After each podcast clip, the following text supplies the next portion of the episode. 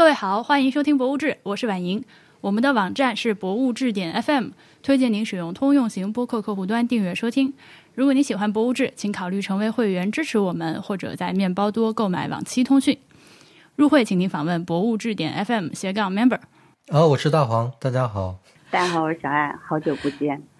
哎，今天我们三个人一起录这个节目呢，其实主要是想说，已经很久没有集中做听众反馈了，我们来录一期反馈的节目。念邮件之前，我想先汇报一下，就是我前两天去了一趟苏州，看了两个展览，一个是二零一九苏州国际设计周，呃，这个里面我们博物志的老朋友设计互联，它有一个展览，就是它其实是一个。建筑群，嗯，一共有十几栋楼呢，然后每栋楼里面都是来自不同参展方的一个小展览，这样，嗯，它这个展出的内容叫“活的传统”，其实是之前在深圳设计互联就本馆内已经做了一个展览，然后这次来苏州呢，我个人感觉它应该就是一个迷你版的一个精华版，放在设计周来展出。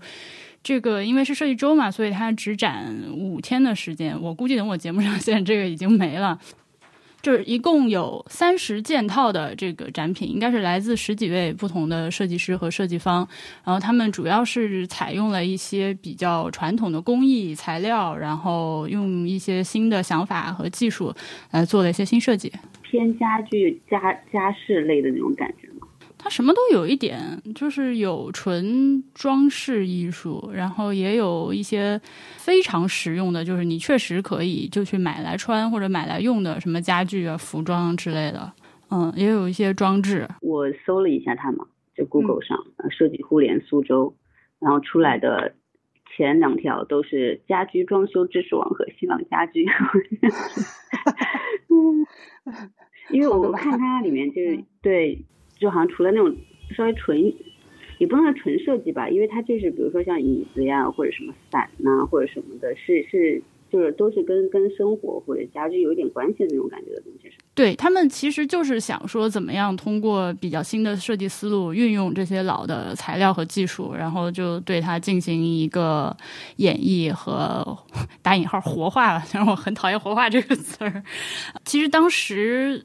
嗯，有好多就是媒体在场，然后也有几个艺术家在场。我我就是在旁边悄摸没说话的，但是我听其他的那个媒体老师们提问，大家基本上问题都是围绕着这个：你这个东西到底是要实用，还是一个是就是它是一个工业产品，还是一个艺术品？然后设计师怎么去平衡这两点中间的这么一个问题？其实当时有一个老师回答就挺好的，就是中央美院的一个老师啊，叫霍义锦。他做的作品来参展的呢是三 D 打印陶瓷，嗯，打的是那个傣族的陶器。他说他自己在西双版纳还是哪儿，反正就是傣族那个地方，嗯，去玩的时候看到当地就是还在制作那种就是新石器时期那种材质和手法的陶器。那种是用很慢速的一个转轮，然后去弄那个陶土，而且一边转一边还拿一个就是竹编的一个小拍子在上面拍，所以他做完了之后塑形之后，嗯，陶器外面就会有那个，他就想说用三 D 打印来做这个东西，然后因为你三 D 打印打出来一圈一圈的嘛，就会有那个圈圈的痕迹，然后他用一些参数化设计在中间会推 k 一下，就会每一次打印出来的效果都不一样。它这个东西就是属于，就是你要说它实用呢，它做那个东西也确实是可以拿来盛水啊，但是它更多的是一个设计上的探索。然后他就说，我们作为设计师或者说艺术家，就是每个人这个想要发展的方向是不一样的。就有人愿意做实用品，然后也有人愿意做这种更加探索型的。这这我说的啊，但他我我理解他这意思。你可以说它没有什么太大实用价值的东西。但就你刚刚讲说，你这个到底是装饰或者艺术的？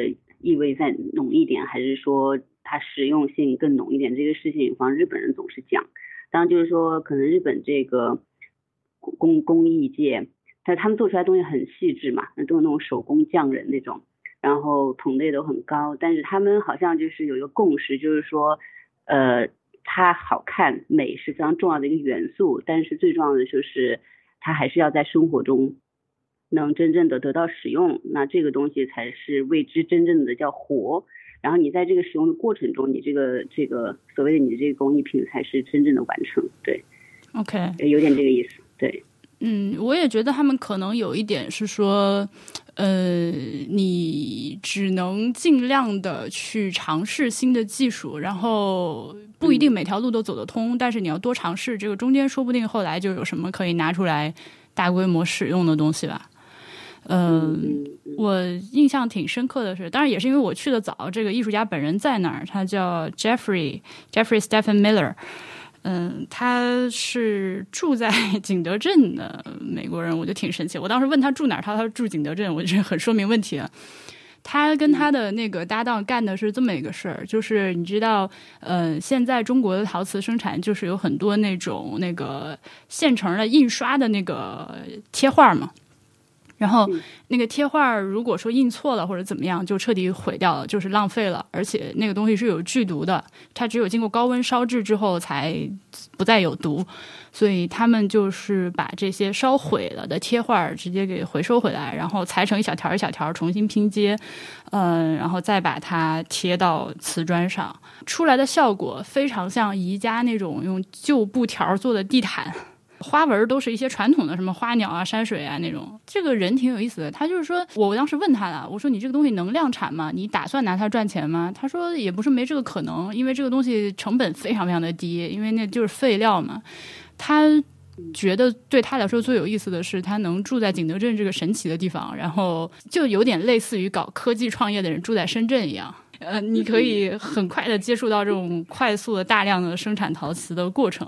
被他说的我弄得我特别想去景德镇看看，经常随便回来搞搞东西是吗？但他这个思路非常好啦，确实是一件成本很低的事情。对，呃，设计互联下个月十一月呃十二月二号的时候，他们设计的价值这个展览会做二点零的版本。呃，一点零的版本我们两年前嗯博物志也去过嘛，它是当时设计互联开幕，然后那个展览是英国的 V N A 做的。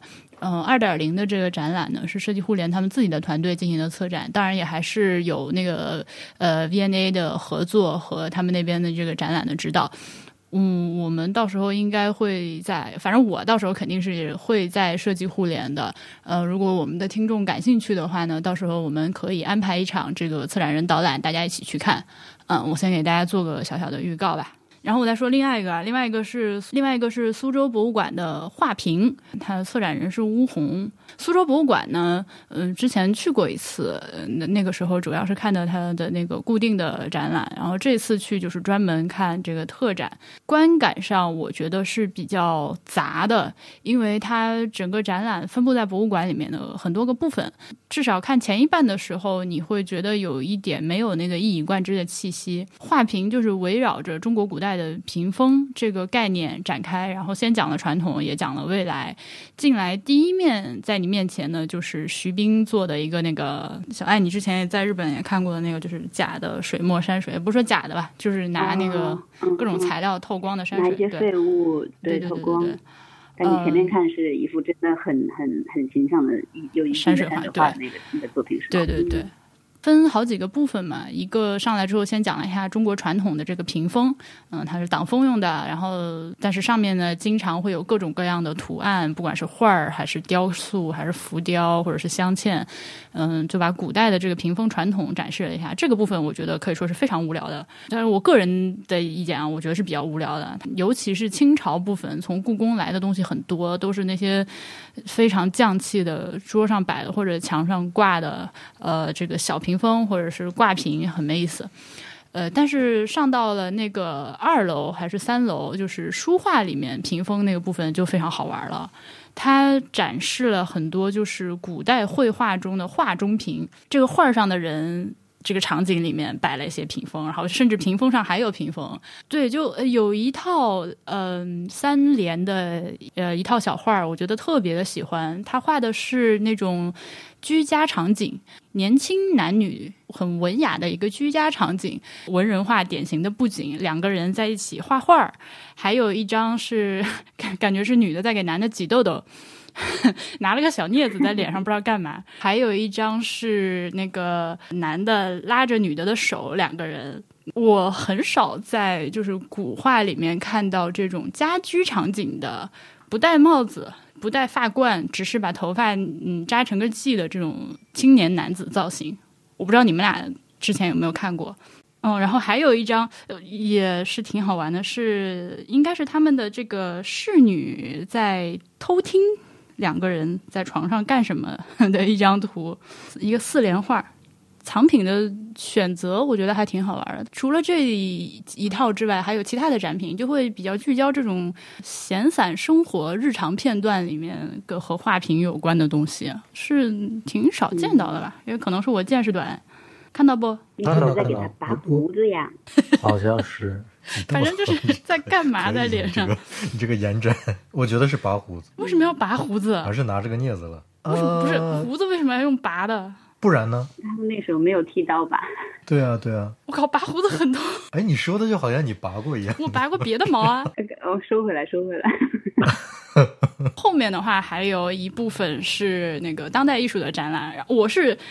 当天去的时候，就是和博物志的一个听众，我们俩约着，就非常休闲的就去了。我去之前也没做功课，出来之后发现错过了一坨。呃，它有个当代艺术的展厅，我应该是完全错过了。呃，我只看到两个不在那个展厅里的作品，一个是我刚说的徐冰进门那个大装置，然后还有一个就是明日早早朝，早的明明明日早朝，呃，就是那个谁，杨不是杨永信，杨。杨福东，杨福东去年不是在那个呃，对对对对对，龙美术馆嗯现场拍摄剪辑，然后他把那个做了一部分的剪辑，嗯，放到了就是苏苏州博物馆隔壁中王府里面。呃，这个苏州博物馆和中王府是连通的嘛，就是太平天国中王府直接放到里面进行了一个放映，那个环境。搭建设置的也非常的震撼，就是有一个小的四合院天井，在那个天井上方用一块红色的。反正透光材料，我不知道是塑料还是 PVC 什么的，反正把那个蒙上，然后天光一下来，就整个四合院里面是通红通红的。然后在里面摆了两个屏幕，然后旁边还有一些比较黑的展厅，里面在播放他那个电影的内容吧。所有的观众走到那个四合院门口都是“喔”的一声，哦，我操！就是大家反应都是这样。对场景设置上是还蛮震撼的，但是电影的内容呢，还是一如既往的看不懂啊。就是它因为都是一些尼采的话什么 之类的，啊。但是我上次去的时候没去中王府，这次就是借着这个展览进了一趟中王府。嗯，那他在中王府的院子里面做了一个大的装置，是磨砂玻璃竖起来围了一圈，地上摆着那个就是水和毛笔，这样就是参观者可以自己去蘸了水之后，用这个毛笔在磨砂玻璃上去随便乱写乱画。因为你知道磨砂玻璃它本来是那个半透明的嘛，它沾了水之后颜色会变深。就效果特别好，大家都玩的很开心。虽然很多人写什么“狗立国家” 之类这种东西，就乱乱写的话，但是特别这个应该是我近期见到的。呃，非常喜欢、印象非常深刻的一个观众互动的一个装置。嗯，另外就是中王府里面还看到了文征明手植紫藤树，非常的激动。当时如果不是因为有一个大姐在前面，资金大姐在那儿摆 破坏气氛的话，我应该眼泪都会掉下来。嗯，那个这是这个展览汇报完毕。就是杨福东电影啊、短片什么的，基本上现在就只在博物馆、美术馆里才能看到了，就基本上他是没有没有片子流出来的。然后，而且他很多作品都是被博物馆收藏的，所以对，就是有机会的话，就还是去现场看，不然其实就没其他情况下可能不太可能。我我我我想说呢，刚才屏风那个事情，就是婉莹不是说你其实很少在画里面看到你刚才说那生活场景吗？带屏带屏风的也好，我不不不是这样的，我很少见到这种青年男子闺房图，可能是我没有看过的那种什么绣像小说之类的吧，就是这种穿着家居服在很私密的场景下的这个绘画，我很少看到。对，然后这是我想说的，就是这可能是就从空间角度讲吧，这可能是屏风的一个有意思的地方。嗯，就是你想想，在其实我们大量的。我们在宫廷绘画里，包括那些什么春游图啊那种，你是不会看到屏风的。包括那种描写皇室画面的那种那种画，其实也很少看到屏风。我们会看到屏风的，基本就是在几种画里面。第一种就是春宫图，有很多屏风。然后就是什么呢？比如《韩熙载夜宴图》里面也有屏风。但是现在《韩熙载夜宴图》它描写的是一个什么场景？它是那个奢靡生活的那种场，对对，它是它是用屏风来分割空间的，就是包括春宫图也是拿屏风来分割空间的。可能有些人偷听啊，怎么怎么样，都是在屏风外面也好。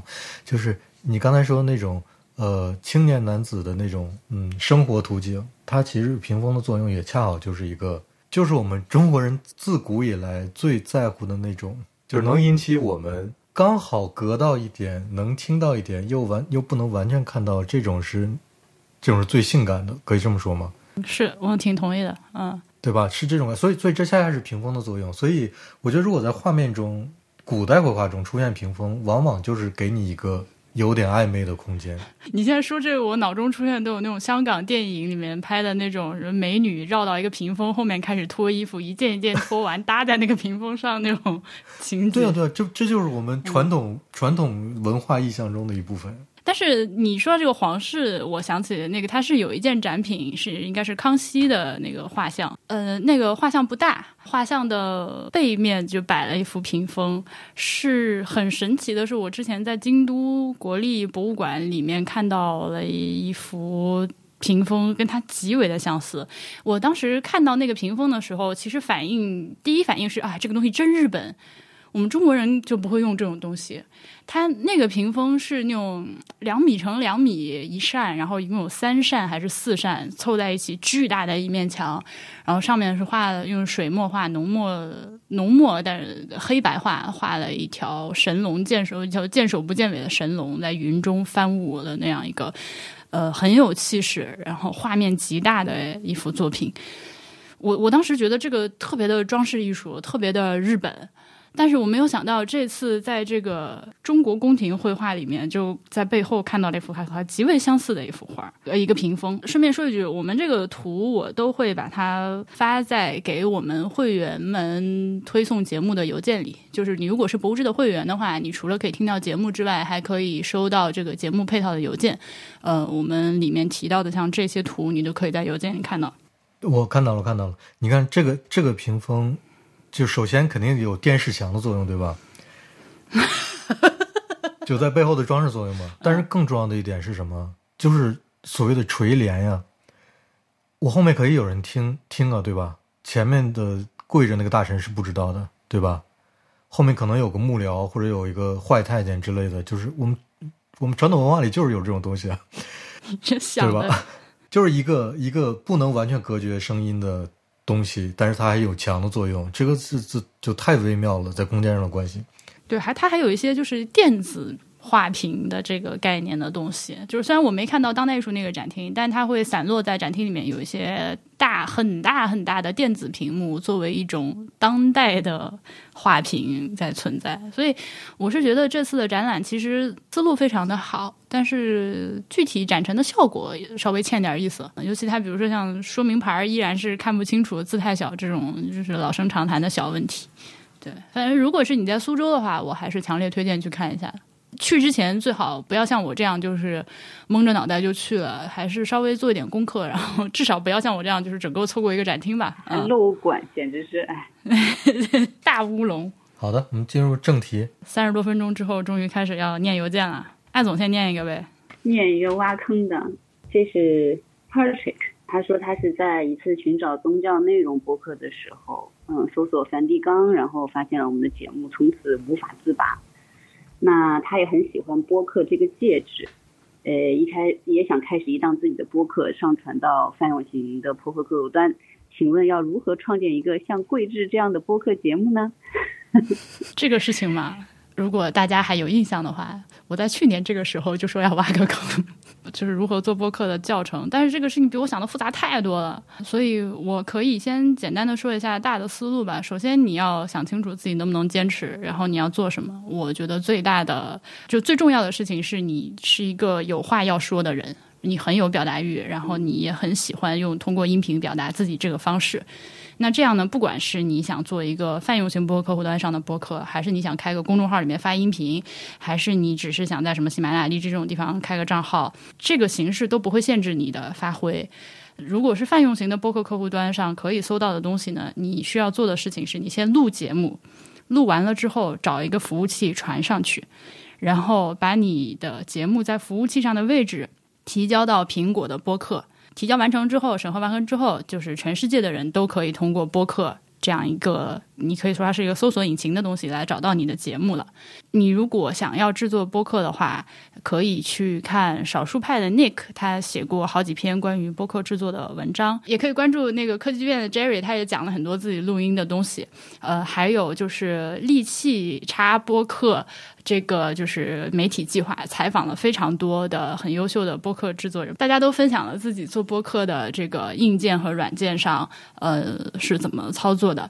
另外还有一个非常好用的工具，就是上 YouTube，YouTube 上面有无穷无尽的教你如何录制、剪辑播客的这个教程。你就是丰俭由人吧，你就是光是一个电脑、一个手机，也是可以做出一档很好的播客的。对我，我们有机会的话，以后再展开讲讲这个问题啊。总的来说是这样。嗯，下一封，这个已经过了。有听众来信说邀请大王老师去吃烤冷面。下次了，如果有如果可以的话，能一起坐高铁去齐齐哈尔吃个烤肉更好了。我为什么没有看到这封啊？我最近漏收了好多邮件，为什么？漏了好多顿饭呢。来，再下一个，这个当时那个大黄老师《东方小巴黎绝望记》这个还是引起了不少反响的。有有一位同学，我们称呼他叫小英哈。他说他想为哈尔滨人正个名。作为一个三代老哈尔滨人，听了这期节目深有同感。黑龙江博物馆可能是我自己买票参观的第一个博物馆，开启了我的全球参观博物馆之旅。这些年都没去过了，听了节目中的描述，实在是有一些痛心。关于哈尔滨市的市政规划和设计，每次回到家乡，也对节目中所言颇有直观的感受，窃以为这种情况的出现。恐怕主持工程和设计的地方领导，其个人审美不佳占了很大的因素。那地方领导本来年纪就大，本身又是很多省内县乡出身，只知哈尔滨东西交汇的历史，想往这方面使劲，奈何自己却并无东西交汇的气质，所以弄出来的东西不伦不类。再加上哈尔滨年轻人外流，嗯，本地人本来就少，上下捉襟见肘，所以就难做出佳作。那至于大列巴，我小的时候家里是常吃的。我家的吃法是切条蒸软，蘸着果酱吃，一般是我爸自制的苹果酱，偶尔吃商店里买的草莓酱。呃，那是非常开心的。以前坐火车出门也会带一个，很适合做干粮。那现在，嗯，物质丰富了，所以不怎么吃了，更多的更像是旅游纪念品。但是，重点来了啊，忍不住还是想要吐槽一下，大黄自己作为哈尔滨人，对哈尔滨的了解实在是太有限了。别的不说，就说饮食有马迭尔、波特曼这些俄式西餐厅，华梅现在不行了，也有老人艺这样的超老字号清真馆子，张包铺这样子一百多年的小呃一百多年的老小吃，还有正阳楼的点心，当年盛极一时的鲁福楼，现在虽然没有了。但厨师自己开的小店蓬莱师傅仍然属于哈尔滨鲁菜的代表之作，涮肥羊、小肥羊等哈尔滨风格火锅，身处异乡的我甚为想念。马迭尔冰棍这些年一直在推陈出新，每次回家无论冬夏一定专门去中央大街吃。那哈尔滨红肠就更不用说了，虽然哈肉联的红肠更受欢迎，但我个人喜欢丘陵里道，更喜欢丘陵里道撕裂带炭烤的风味，不是丘陵哦，一定要认准丘陵里斯道。李道斯，丘不是他是丘陵点李道斯，呃，丘陵点李道斯，嗯嗯，每次回家吃离家的时候，还想要买买好多带着。每到冬天，时常可见把冷饮摆在大街上卖的风景，各色不同的冰淇淋分类放在纸盒子里，在街角摊开一大片，大人小孩来回挑选。大黄啊，哈尔滨当前的建设有着各种问题，交通信号等待时长报表就不用说了。在街上开着开着，一侧车道也会突然消失。但是哈尔滨骨子里的这些特色，也请在这档全国节目中表现出来啊！哈尔滨作为迎接外来文化最前沿的历史，可能潜移默化的融入到了老哈尔滨人的血液里。我北美留学五年，归国后在上海工作五年，包括国内外各地旅游的时候，从未因文化的隔阂而将自己包裹起来，而是试着了解欣赏。也跟人介绍我的家乡。我自我介绍的时候，从来都说我是哈尔滨人。在我心里，最最呃，在我心目中，这座城市是一个特别的存在。正如婉莹所言，你能推销推销你的家乡吗？哦，我觉得，我觉我觉得他这个听众反馈写的太好了，就是把我还没推销的就都推销了，因为因为他说的这些吃的，我其我都知道，但是我真的想不起来，我就可能主要原因还是我没有走心，也不是没有走心，就是每次回家嘛，就这这十几年来，每次回家待的时间都太少了，而且主要时间可能都在家里，就很少出门。嗯，你要说买什么吃的呀，可能就是就是我爸开车出门买点吃的回来，就我也不会问这吃的是哪儿来的，就就就可能是回家那段时间，反正这些都都在记忆里面。但是真的，你要是突然问我，我是想不起来的。哎，你是什么时候离开哈尔滨的呀？我上大学那年呗。十几年，应该还是有不少可以 说的东西的。呃，但是怎么说呢？就是我，我觉我觉得也也有点。我因为我每次回家之后，我也没有对什么吃的呀、喝的呀什么有特别的，就说我一定要去吃一个什么东西，我特别想的，好像也没有。可能这是我这个人的问题吧。所以慢慢的话，我我可能这些东西，我我我都知道是什么，我也都有记忆。但是，你就现在，我现在我坐在德国自己家里面，然后你跟我说这些吃的，我都能想起来，但是我没有特别想吃，不好意思。就都是很好吃的，就是我没有那种想念的要吃或者怎么样。他的那个对哈尔滨的那个情感啊，对，而且他自我介绍的时候，他还说他说我是哈尔滨人。嗯，对对，我觉得这一点确实在你身上是这很很轻描淡写的这种这种感觉。嗯，确实是，就是你说我对家乡不热爱，我是热爱的呀。就是我我我从小到大觉得哈尔滨是个特别特殊的城市，不不管是它里面的城市里面。富含的很多的异国情调的建筑也好，或者那个那个街上的风貌也好，还是说它由于老城区的规划的尺度是一个，就可能只有几仅小很小的一片儿吧，但是那那块儿，呃，规划的尺度是非常适合人人的居住和生活的，就和中国一般的那种，嗯，统一规划那种城市不太一样，就就这些都非常非常特殊，但是。你要真的，我我我真的没有那么充沛的，像这个这位听众信里面描述的那种，我能感受到他的那种对家乡的那种 那种感情，就可能是不一样的。嗯，我其实我特别幼稚，就说到对家乡感情这个事情啊，其实因为我感觉我不知道为什么，就是我我觉得我小时候过得非常的懵懂，而且呢，就是视野真的是太狭窄了，然后半辈子我在南京生活十八年，也没有走出过新街口那种感觉，所以呢，我就。确实，我对家乡是没有什么太大的感觉的，而且我其实是小时候在农村长的嘛，然后南京话其实严格意义上也都不能算我的母语，所以其实一直是比较淡漠的。对，你知道就是幼稚的点在哪里呢？是后来就认识了很多朋友，其实包括 HB 也是，就他其实不是一个南京人，他他比比你知道就是。骨子里感觉比南京人还要南京人那种感觉，对不对？如数家珍，津津乐道。对，然后热爱南京，然后对南京的很多东西真的就是也很熟悉。而且这其实不不止 HB，后来认识了不少朋友，其实都是有这种感觉。然后你知道我心里面那种 就不平衡，我就觉得凭什么？但我不能说外地人啊，就是这个这个说法有点不好听，但是就是那种感觉就是了，就是说你看我一个在南京就生长这么多年的人，我其实我对南京的了解，我对南京的感情就有点太。你知道，就是半吊子了，对，所以我是从那个时候开始去反思这个事情，然后慢慢慢慢的就是对我的家乡反而就有了一个，就更有感情了，你知道吧？但是他这个出发点一开始感觉是有点从攀比这个的这个经历里出来的。国庆的期间不是组织了一个小型的老河口团嘛，就是老河口旅行团。然后这个我没有在节目里面大肆宣传，因为一共就只带了十个、十二个人，然后咱们一起跟我一起回了一趟老家。我对老家可能更加，就是我小时候是，其实我是上大学才离开老河口的嘛，在那儿的那个期间是一直想要逃离，疯狂的想要逃离，就觉得这狗地方老子再也不要回来了。但是 结果现在要靠他赚钱。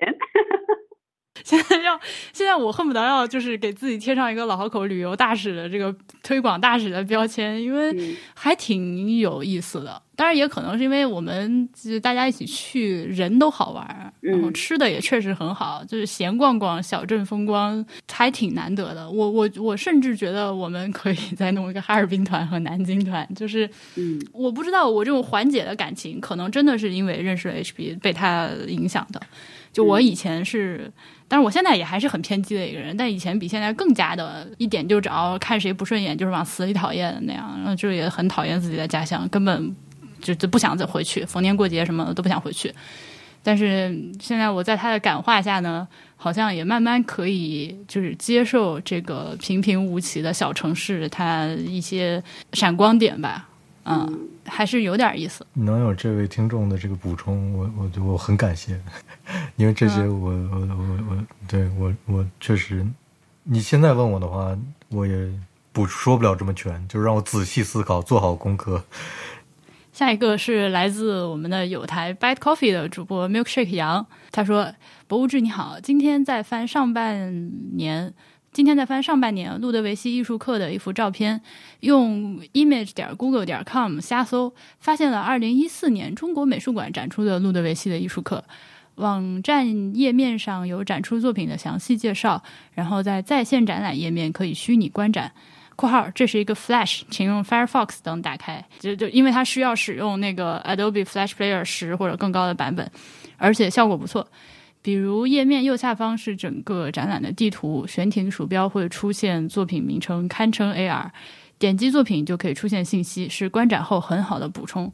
相比之下，南京博物院的这个链接做的就还挺差的。（括号我这么说已经非常包容，可以说非常差。）（括号完，完全不能做到 archive 这件事。）不只是南博，很多博物馆都只有一个静态的页面。但我想，一个有时间限定的展览，如果没有很好的 archive，很多东西就会很快被遗忘而不可得。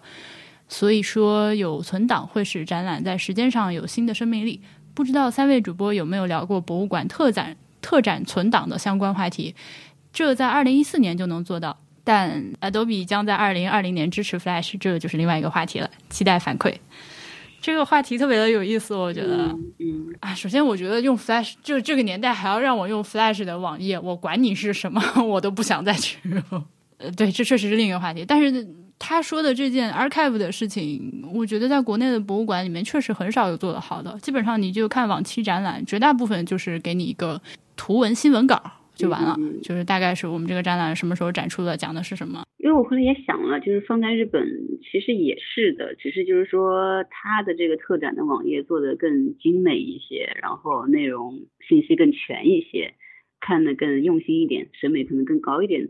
但是也是很难做到说我这整个特展的很难做到更丰沛的细节。我在想的是，如果说啊，咱们能够做到一个比较简单的办法，就是一个特展做完了之后，嗯，可以在博物馆的网站这个特展页面上看到所有作品的图片和介绍，和章节分，就是呃，这个展览章节是怎么分的，每个章节的那个。就是那个开头介绍，然后再加上一个展览平面图，这个我觉得对我来说就是非常好的一个 archive 的形式，而且也不是很难做到的事情。哎，你的意思是说，他在特展的时候可能是放一些简介，特展完了之后把这些所有的东西呈现出来的意思吗？嗯，也可以当时就有啊，也可以完了就有。它这个存档就等于说，或者说就是一个线上的 catalog，就是你买走的那本书。里面的那些东西能在线上看到。对对，我我刚才我刚才想的是这样子，就是首先就是我觉得就是说，如果你想要收藏的话，因为展览是让你过去看的嘛，然后所以你要是想去收藏的话，其实首先你买那个纸质的 catalog 是一个一个一个途径，对，然后毕竟它是一个展览嘛，对不对？它也收钱，嗯，然后又是一个特展，就是从这个角度来说的话。首先，我觉得不可能说你在展览的这个期间就把所有东西都放出来，那其实很多人也不用去看了。那同样就是对于付过钱的那些人，去到展馆里面那些人来说的话，你之后去免费公开一个就是有所有东西的存档的这样的一个网页，其实我觉得是有一点奇怪的这件事情。嗯，对的，对的，这是我想刚才想我说我说两点，我想说第一点就是。如呃，这种页面就无论是你婉莹说的国内比较简单的新闻稿，还是可能，呃，德国和日本可能做的稍微好一点，就是个比较复杂新闻稿，但是它都没有更加就特别全面的信息。我觉得他要给你的一种感觉就是，你要是事后看到这个的话，你要知道你错过了什么。他他如果在事后这个展览结束以后，不管是一年、一个月、两年之后，给你一个特别全面的展览信息的话，那它的这个 catalog catalog 的价价值在哪儿？呃，当时展览的那个整个那个复杂的布置、复杂的准备的价值在哪儿？反正你可以在这个展览之后再去的网站上看这些东西，下载这些信息，再去用这些信息和读这些信息，对吧？然后第二点就是，呃，你无论是你像每个展览，基本上如果是准备的比较好的话，都会有比较好的 catalog 嘛。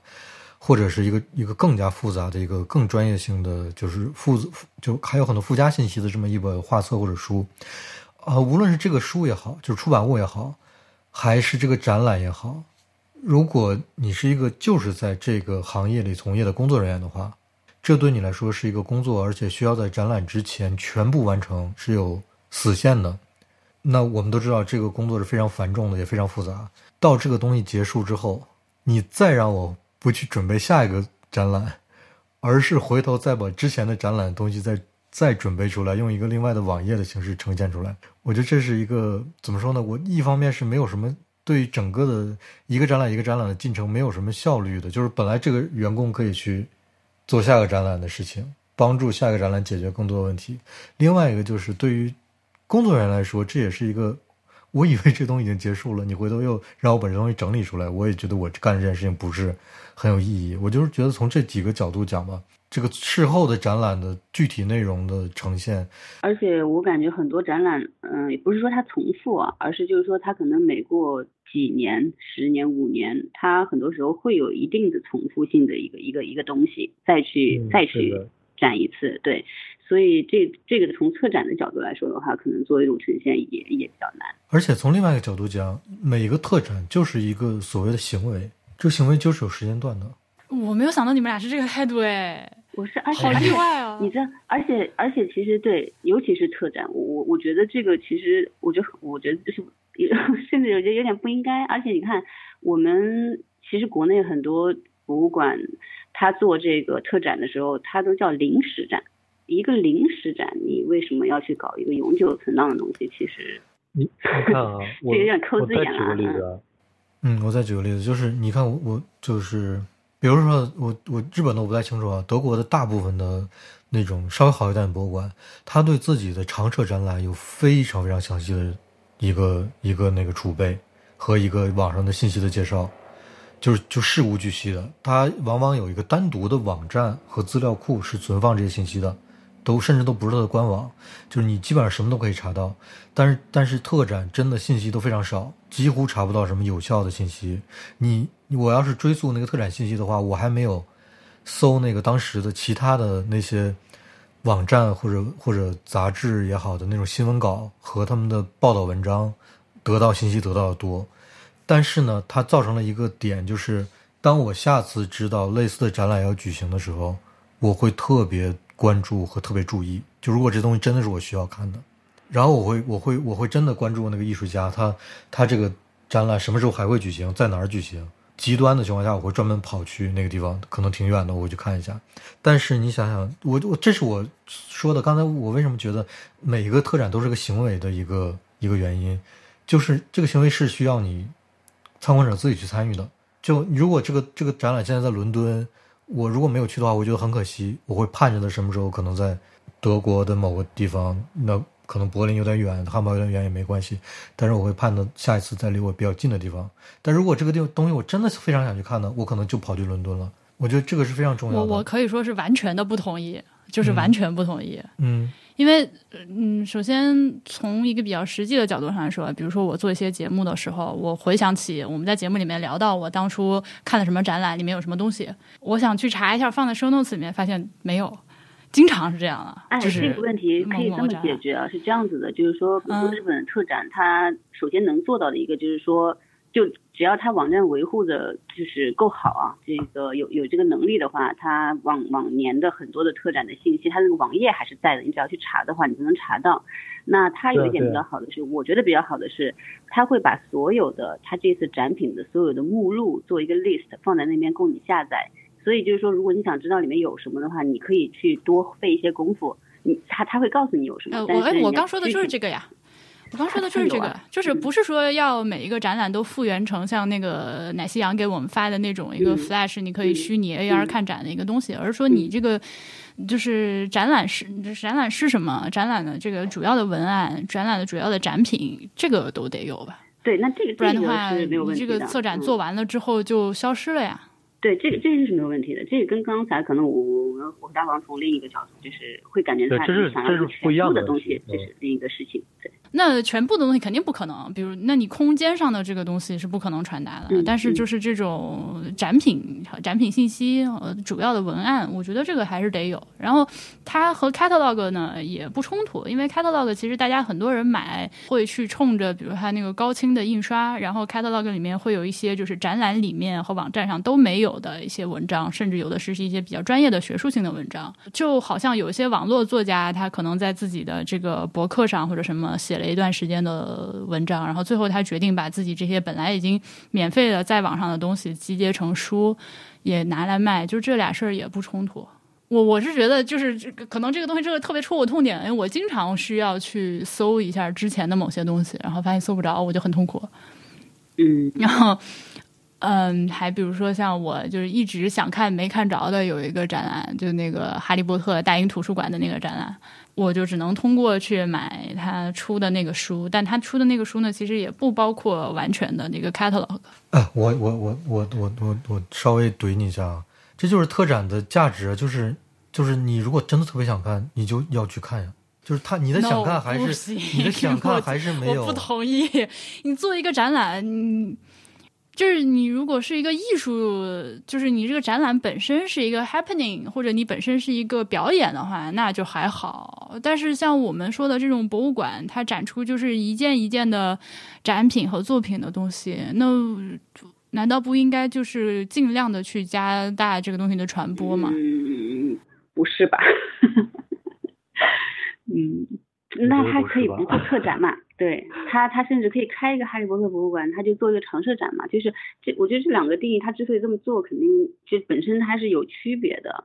对，还有一个特别特别重要的点融合在特展里面，我觉得是特展是集中了一个创作团队，在一个非常短的时间内做出来的一个以他们的策展思路为核心的一个作品。可以这么说，打引号的作品。这个我不明白，给这个事情做个网站，怎么就削弱它的价值了呢？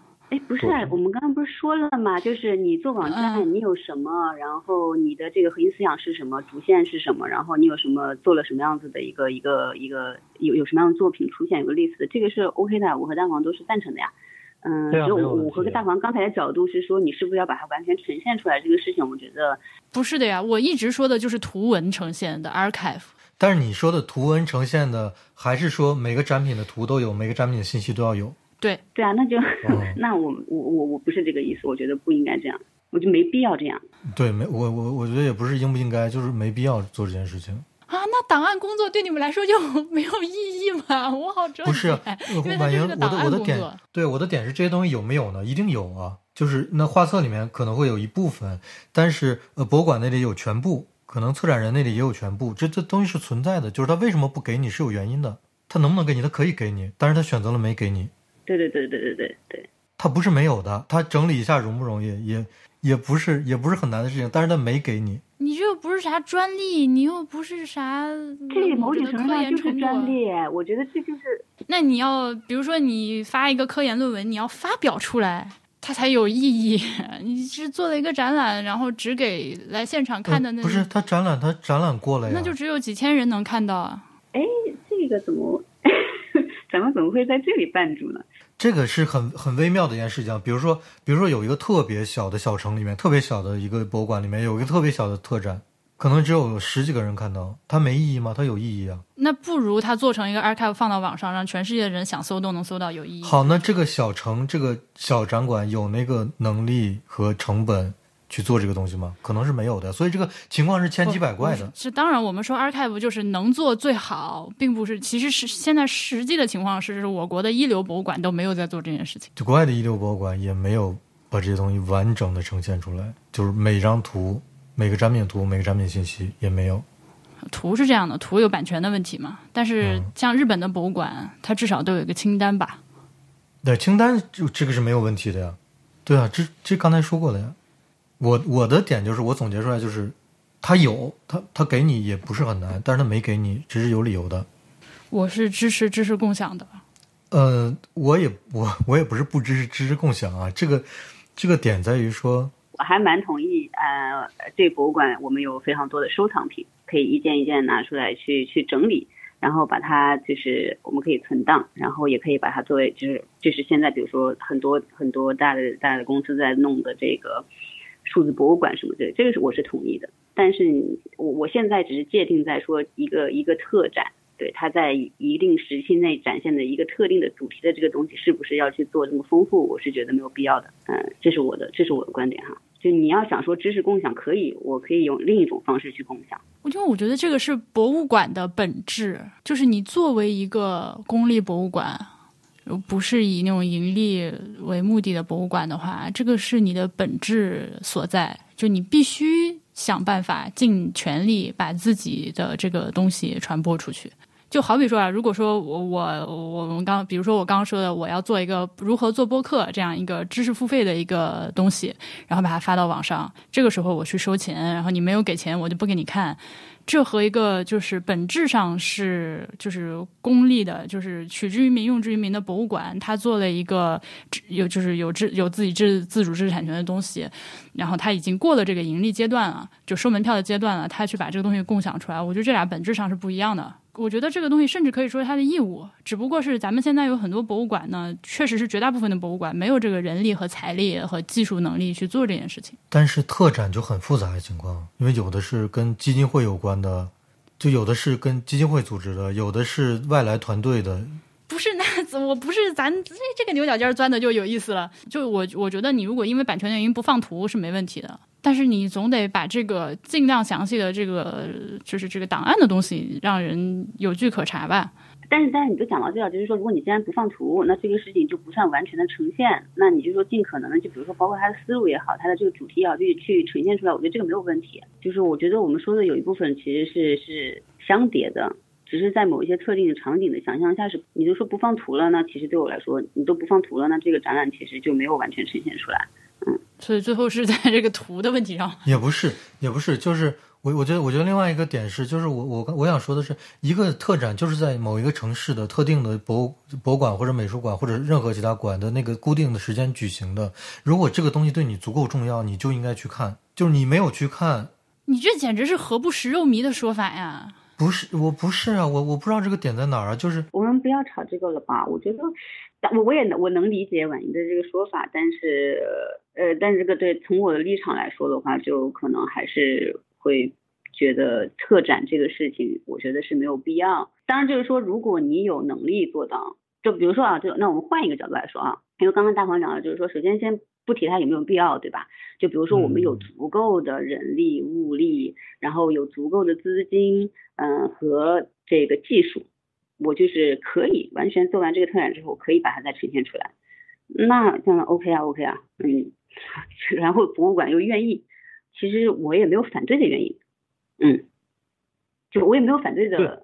没没有人反对这件事，我也不反对这件事。我觉得如果他能做出来，当然是好的。但是我想说的是，他没做一定是有理由的，就他不是没有没有这些东西。啊，对对对，这样说可以可以是。就像是为什么为什么国内也好，呃，日本也好，德国也好，我们观察到现象就是国内可能稍微做的都稍微差一点，但是其实大家的特展的最后的归档在网站上体现的，基本就是一篇新闻稿，要么就有点简单，要么有点复杂，就它一定还是有原因的，或者在博。博物馆内部是有这种操作共识的，我真没有见过任何一个特展的信息是特别特别全的给你的，图文相符的没有。那好吧，我们这个话题就先说到这儿，然后欢迎听众就这个事情给我们发来你们的意见，邮件反馈，ai at 博物志点 fm 这个邮箱哈。哎，我这个真的是我太意外了，我咱们能在这个事儿上争起来，我我甚至觉得我这是不争的，就是应该做网站，这还有啥好说的？我觉得争的点在哪儿呢？就是。就是你要说的，你是要说的那个把尽量多的把东西呈现。我和小爱，我觉得我们两个都对这个没有任何反对。我们反对的是，我们也不是反对啊，就是就是我觉我觉得博物馆有这个权利不去做这件事，但是你好像的意见是他们就应该做这件事。对对，但是我们两个的观点是他可能不是特别需要做这件事，这不是他的责任和义务。呈现越来越多的信息，当然是我们没有人反对这件事情，但是我我没有办法站在我的立场，我要求博物馆说你就要把这些呈现出来，不呈现出来是你自己的问题。提出这个东西的时候，我觉得博物馆。对博物馆的要求太高了。说实话，我第一反应是哇，太高了。就是他有更多的可能，更需要去做的事情，更需要呃资金和人力去去去做的其他的事情。嗯，但是你现在还要要求他这个，反而是我觉得你是在这站着说话不腰疼的这样的一个感觉。但是同样就是我们把这个东西搬，如果我有所有的条件非常具备的情况下。可不可以做这个事情？当然可以做这个事情啊！你造福造福于民嘛，这个这个我是我觉得这是皆大欢喜的事情吧。对，另外一点就是，当我到一个地方，对，到当我到一个地方去看一个特展的时候，周围的那些一起来的参观的观众，那真是什么地方来的人都有啊！有什么多远的城市都特意跑过来看这个特展的？你现在跟他们说说，这个特展结束之后，半年之后，这个展览的很全面的信息就会都在网上。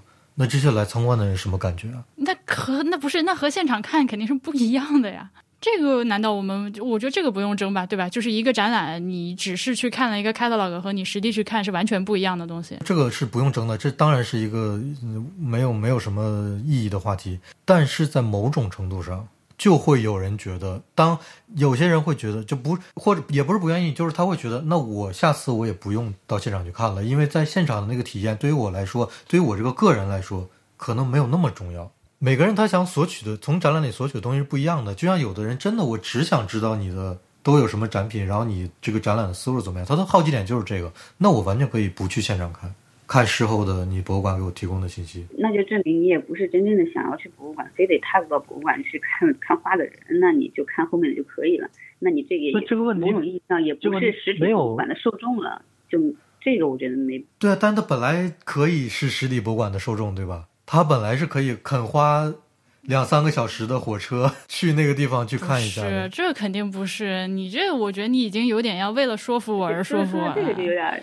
这个就有这个又更说不清楚，更说不清楚了。我觉得说到刚才前面三分之二的地方都挺好的，就是你的观点还是挺清晰的。对，但就是说这个东西出来之后，那没有去的人他就又享受到所有的东西，这个所谓说公不公平啊，或者说对那些付了钱去看的人，这个我觉得这是另一个问题。他享受不到的，因为他没有办法去现场看。前其实也聊到过这样子的问题，就是对啊，就是就是你你。去到这个场馆里和你不去到这个这个场馆里面，事情就是完全是两种体验，所以它不能一并而论。就我不会因为看了一个这个存档，不管他做的多详细，我就觉得我去过这个博物馆了，我看过这个展了，这个肯定是不一样的。嗯，行，咱们这个事儿就不就不就不聊了，这这个已经卡在这儿太久了。咱们最后一个这个今天要念的是针对汉阳那期，那主题是。一百五十一期汉阳的口音绝了，这位听众叫 Helen，他说如题这一嘴东北口音一出来，简直简直要笑死，全程喜感。呃，即使是有的观点无法赞同，但还是觉得太好玩了，期待汉阳以后再来上节目。哎，这个那个邮件一收到，我就转给汉阳了。Helen 同学，汉阳说他爱你。就呃，汉阳现在单身啊，他在征女朋友。我我不知道我之前有没有在节目里说过这个事儿，反正就是这个事儿吧。就是王汉阳，大家如果不知道他是谁的话呢，他在网上一般的出现的 ID 叫 Master Pa，嗯，知乎上能看到他。然后他最近和可爱的缓缓一起做了一个 Vlog，叫有意思吗？可以在 YouTube 和 B 站看。然后，如果对这个找找男朋友感兴趣的姑娘小伙儿，可以去观察一下有他本人出镜的镜头。然后，最后再说个不相干的事情啊，就是我不是整了一个讲哈利波特的，不是我不是整了一个讲哈利波特的播客吗？就叫哈利波特。大家如果最近去打开苹果的这个 Podcast 的，不管是手机上的 App 还是电脑上更新了那 Catalina 的 App，应该都会在首页看到。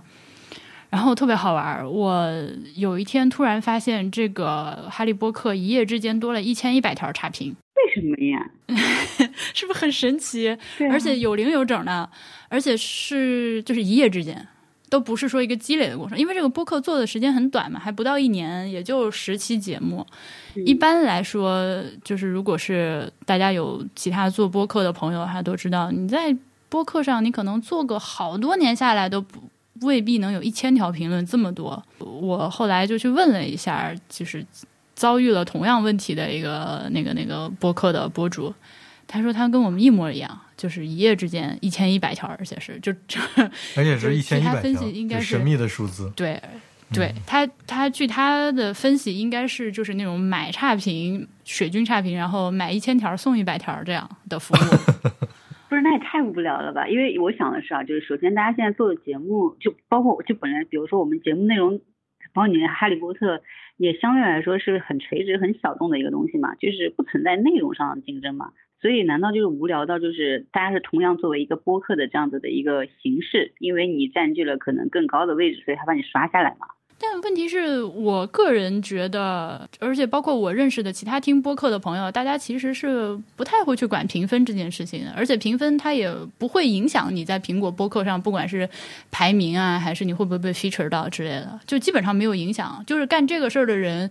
他最得到的结果可能是，就比如说有对之前这个节目完全不了解的听众，他点进来想听一下，发现哎评分只有两两分两点多一点，那我不听了，肯定不好。他最多就是就是说他给你花这个钱，他浪费他这个钱，然后把你给对吧？就是就损人不利己。对啊，有有对我想不通他为什么要做这个事情。嗯，但是之前博物志群里还有那个好像是大熊还是鹅大，就是说。呃，这个可能是那个就是水军刷分服务的一个呃逆向思路，就是他通过自己先给你刷一波差评，然后逼得你要花钱去买好评，这样他就有钱赚。